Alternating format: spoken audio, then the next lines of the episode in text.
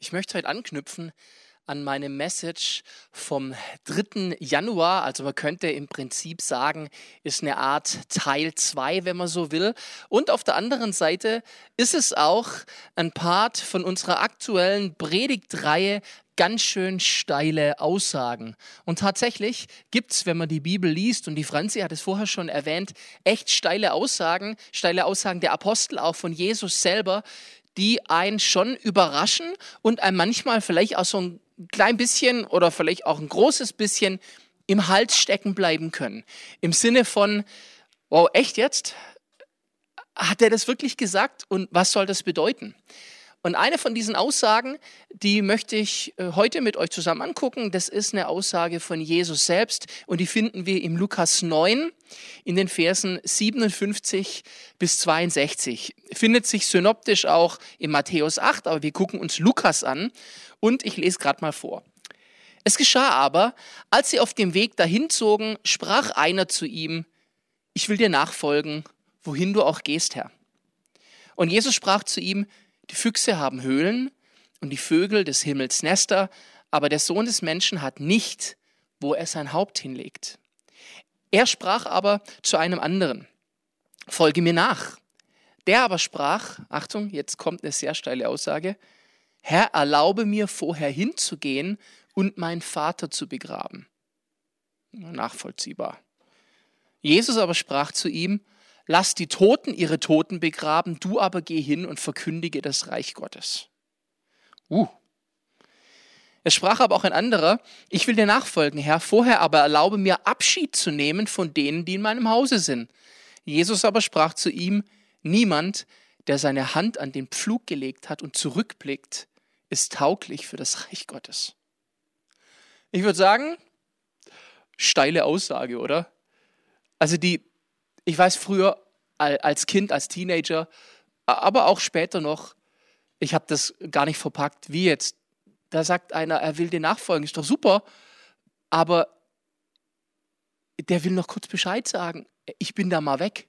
Und Jesus sagt, also entweder ganz oder gar nicht. Und die Nummer mit dem, mit dem Vater beerdigen. Das ist ja noch krasser. Dieser kommt zu Jesus und Jesus sagt zu ihm, komm, folge mir nach. Das heißt, Jesus sieht in dem Potenzial und er sagt, ja, mein Vater würde ich aber vorher noch beerdigen. Ich meine, das ist ja... Und Jesus sagt, ah, lass die Toten die Toten beerdigen. Wie, wie, viel liebloser kann man eigentlich sein? Also so wirkt es zumindest einen Moment lang. Ich habe hier eine andere Übersetzung wie diese Stelle. Und da heißt es, lasst es zu, dass die Abgestorbenen, die zu ihnen Toten beerdigen, verkündige du deinerseits jedoch nach dem Weggehen die Königsherrschaft Gottes. Im Prinzip sagt Jesus zu ihm, zu dieser Welt gehörst du gar nicht mehr und Beerdigen ist gar nicht dein Thema. Der bekannte Theologe Klaus Berger, der äh, tut dieses Lass die Toten ihre Toten beerdigen, tatsächlich auch ein bisschen kulturell aufnehmen und sagt, das muss so ein Affront gewesen sein für die Zuhörer, weil die Beerdigung von Toten, das ist eines der, der Grundgebote, die es überhaupt gab in der Zeit, dass man für Familie da ist. Für die Juden ganz klar im vierten Gebot mit drin, du sollst Vater und Mutter ehren.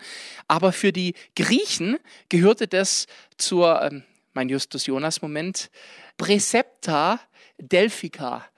Das waren die, die Grundregeln, die die hatten, nach denen man gelebt hat. Und die mögliche Übersetzung von Klaus Berger hierfür ist, lass den gesamten Bereich der Toten hinter dir, also den Bereich, in dem man sterben kann und zu sterben pflegt. Übrigens, Nebeneffekt, und ich werde da gar nicht zu tief drauf eingehen, da ich mich gleich viel mehr auf die Sache mit dem Pflug und dem Acker und dem Zurückschauen fokussiere. Es ist gar nicht so sicher, beziehungsweise viele Theologen vermuten, dass der Vater dieses jungen Mannes gar nicht gestorben war bisher.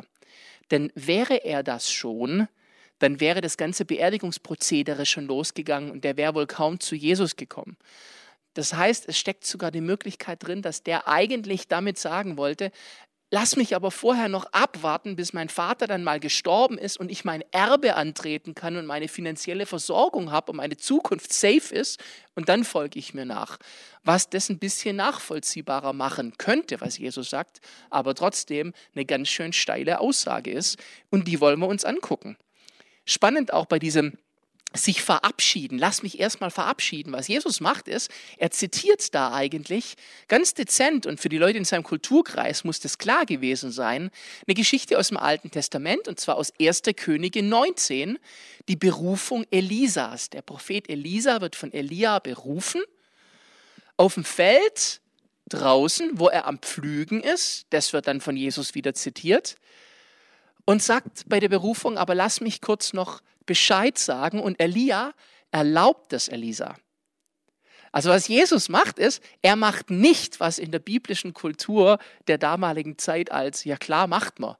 Das heißt, er geht eine Stufe drüber. Elisa reagiert aber da super krass in dieser Stelle. Gucken wir uns jetzt auch nicht genauer an. Wenn ihr Bock habt, lest sie mal nach.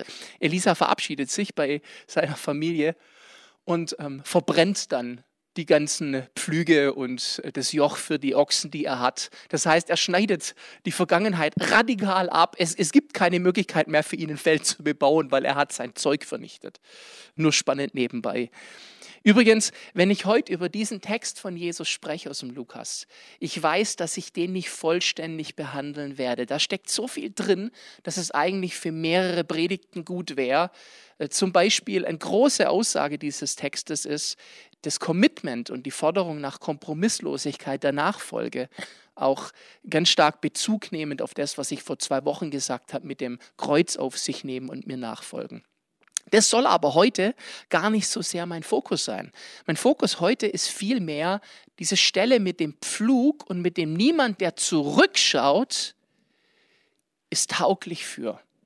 Was auch eine steile Aussage ist. Und ich möchte heute sprechen über das schmerzhaft verzweifelte Festklammern am Vergangenen, was damit drin steckt. Dieses romantisierte vom Gestern, was dich aber am Schluss davon abhält, nach vorne zu gucken. Das romantisierte Klammern an gestern hält dich letztendlich gefangen und vom freien Eintreten in das neue Morgen ab.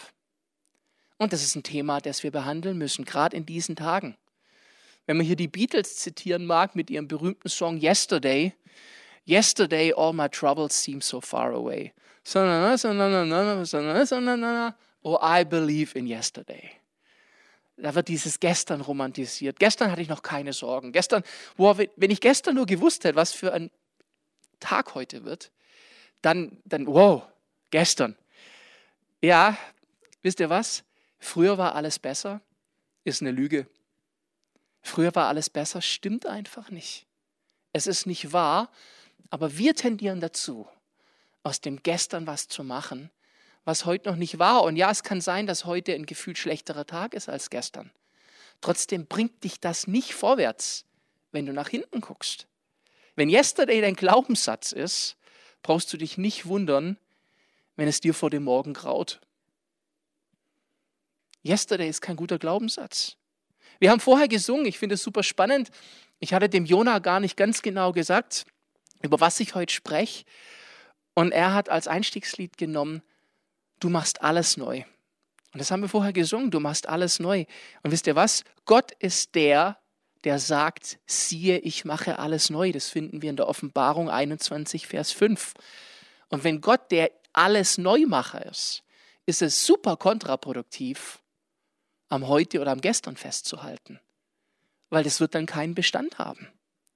Und dann wird es schwierig. Eine Stelle, die ich als unheimlich ja tröstend empfinde, und das möchte ich an der Stelle sagen, ich möchte heute eine, eine gute Nachricht drüber bringen, eine, eine Botschaft, die eigentlich ermutigt, auch wenn sie uns herausfordert. Und das tut sie mich übrigens auch, ganz ehrlich. Fordert mich sehr heraus. Stehe ich überhaupt nicht drüber da muss ich dran glauben. Und dann eine sehr ermutigende Stelle aus der Bibel finden wir im Buch Jesaja, also schon im Alten Testament. Und dort im Kapitel 43 die Verse 18 und 19. Das ist eine wunder, wunderschöne Stelle, die uns gerade ganz viel Hoffnung gibt, auch für jetzt und für morgen. Denkt nicht an das Frühere und auf das Vergangene achtet nicht. Siehe, ich wirke Neues. Jetzt sprost es auf. Erkennt ihr es nicht? Ja, ich lege durch die Wüste einen Weg, Ströme oder auch Pfade durch die Einöde. Mega. Gott liebt es, Dinge neu zu machen. Der Start in den Glaubensleben ist die sogenannte Bekehrung. Und Bekehrung heißt alles neu. Bekehrung heißt, ich drehe mich einmal um 180 Grad und gehe in eine andere Richtung, aber nicht nach hinten, sondern nach vorne. Wir finden im 2. Korinther 5, Vers 17 diese Stelle, die das untermalt. Daher, wenn jemand in Christus ist, so ist er eine neue Schöpfung. Das Alte ist vergangen, it's over. Siehe, Neues ist geworden. Warum aber halten wir so gern am Vergangenen oder am Status quo fest? Ich glaube, es ist ganz einfach. Das kennen wir schon. Und das, was wir kennen, das gibt uns eine gewisse Sicherheit. Und wir Menschen und Neues, das ist so ein Grundproblem, das immer wieder da ist. Wenn was anders ist oder neu, dann kriegen wir ganz schnell Angst. Also es gibt ein paar Abenteurer unter uns, die feiern das nur. Aber ein großer Teil der Menschen kriegt bei Neuem Angst, was übrigens auch für das Miteinander unter uns enorme Schwierigkeiten macht. Wir sehen etwas, erleben etwas, erleben Menschen, die anders sind als wir, kriegen Angst, lehnen es ab und haben ein Problem. Und mit Situationen ist eben genauso. Wir haben Angst vor Neuem, ist aber schwierig in einer Zeit wie jetzt. Ist schwierig in 2020, 2021 und ich sag mal und folgende denn wir sind in einer Zeit des extremen Wandels. Und das ist nicht nur ein bisschen Digitalisierung, ein bisschen Globalisierung. Alles, was wir gerade erleben, dreht sich rum. Und deswegen haben wir gerade Angst, kollektiv, weil wir nicht wissen, was morgen ist. Und das ist gerade ein echtes Problem. Aber wisst ihr was? Wenn wir glauben, dass Gott der Gott des Neuen ist, und selbst Neues wirken will, dann habe ich etwas, worauf ich vertrauen kann. Denn Gott kennt das Morgen und er kennt mein Morgen. Also wenn ich glaube, Gott ist der Gott des Neuen, dann bin ich safe, wenn ich bei Gott bin. Weil er das schon kennt. Und das macht einen riesen Unterschied. Leute, das ist keine platte Lehrmeinung. Das ist kein platter Spruch, sondern das ist das, was ich gerade brauche. Das muss ich einatmen. Weil ja, wo geht's hin? Keiner kann es sagen. Die Politiker können es nicht. Die geben sich Mühe, die versuchen, was in ihrem Bereich steht, ihrem Machtumfeld steht, um das zu tun. Aber sie können es nicht.